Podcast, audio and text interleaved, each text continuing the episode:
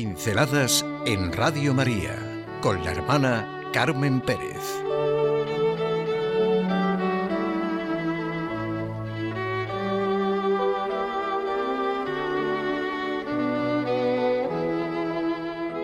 La Virgen de la Estrella.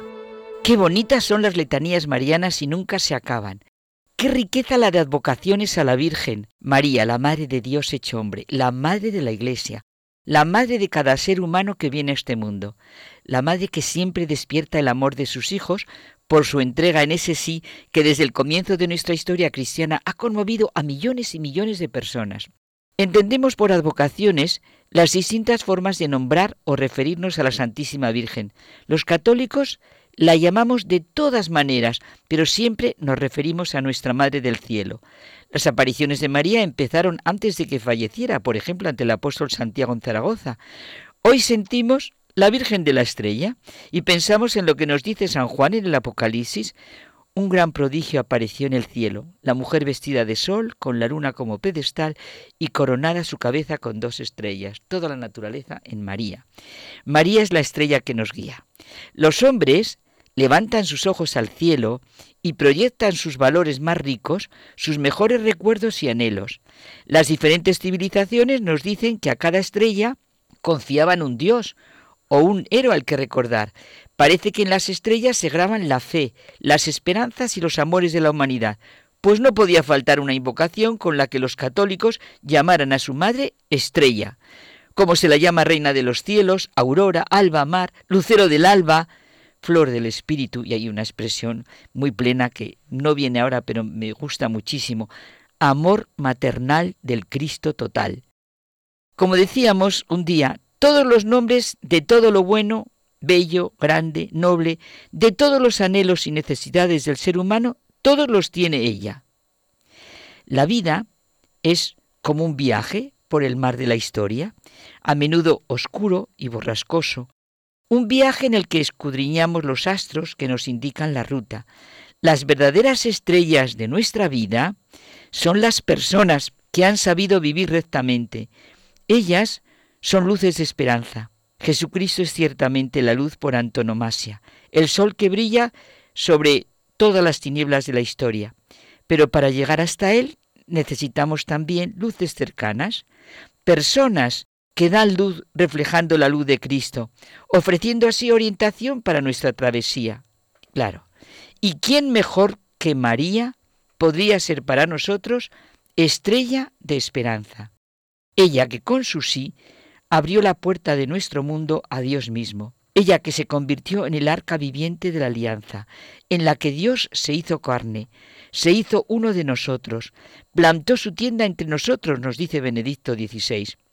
El 8 de diciembre de 1965, fiesta de la Inmaculada Concepción de María en la Plaza de San Pedro, el Papa Pablo VI concluyó solemnemente el Concilio Vaticano II. Los que estuvimos allí no creo que olvidemos ese día. Había sido inaugurado por Juan XXIII el día 11 de octubre, entonces fiesta de la maternidad de María. Vaya marco mariano para el concilio, una orientación de todo el camino. Todo nos remite a la bienaventurada Virgen María, a la mujer que al pie de la cruz escucha a su hijo decir, Madre, ahí tienes a tu hijo, Hijo, ahí tienes a tu madre. Pablo VI, al promulgar la Constitución conciliar sobre la Iglesia, califica a María como protectora de este concilio.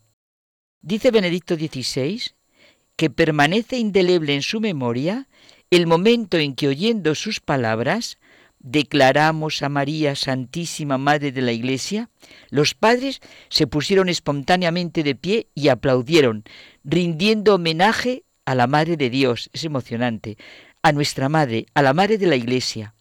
De hecho, con este título el Papa resumía la doctrina mariana del concilio y daba la clave para su comprensión. Y el Papa Francisco, en su exhortación pastoral La alegría del Evangelio, dedica los últimos puntos a María, Madre de la Evangelización, la estrella de la nueva evangelización, porque ella es la mujer de fe que vive y camina en la fe, se deja conducir por el Espíritu en un itinerario de fe hacia un destino de servicio y fecundidad. Ella también tuvo sus etapas de aridez y ocultamiento. María dio con la fe los mismos pasos que Jesús. Dice Romano Guardini, cuando quiere conocerse la especie particular de un árbol, se mira la tierra que cobija sus raíces, de la que asciende la savia hasta el tronco, las ramas, las flores y los frutos. Será bueno, pues, mirar el suelo de donde surge la figura del Señor, María, su madre. Al llegar la plenitud de los tiempos, envió Dios a su Hijo, nacido de mujer. Todas las advocaciones de María nos recuerdan la inconmensurable voluntad divina de vincular siempre la identidad humana de su Hijo con una mujer, María de Nazaret. ¿Cómo no recordar el texto del Evangelio de Mateo? ¿Dónde está el rey de los judíos que ha nacido?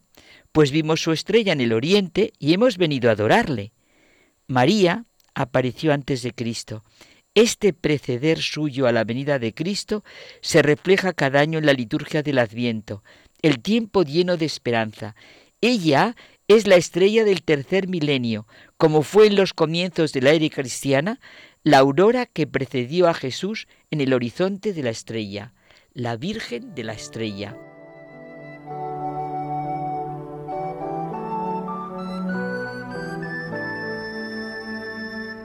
Pinceladas en Radio María con la hermana Carmen Pérez.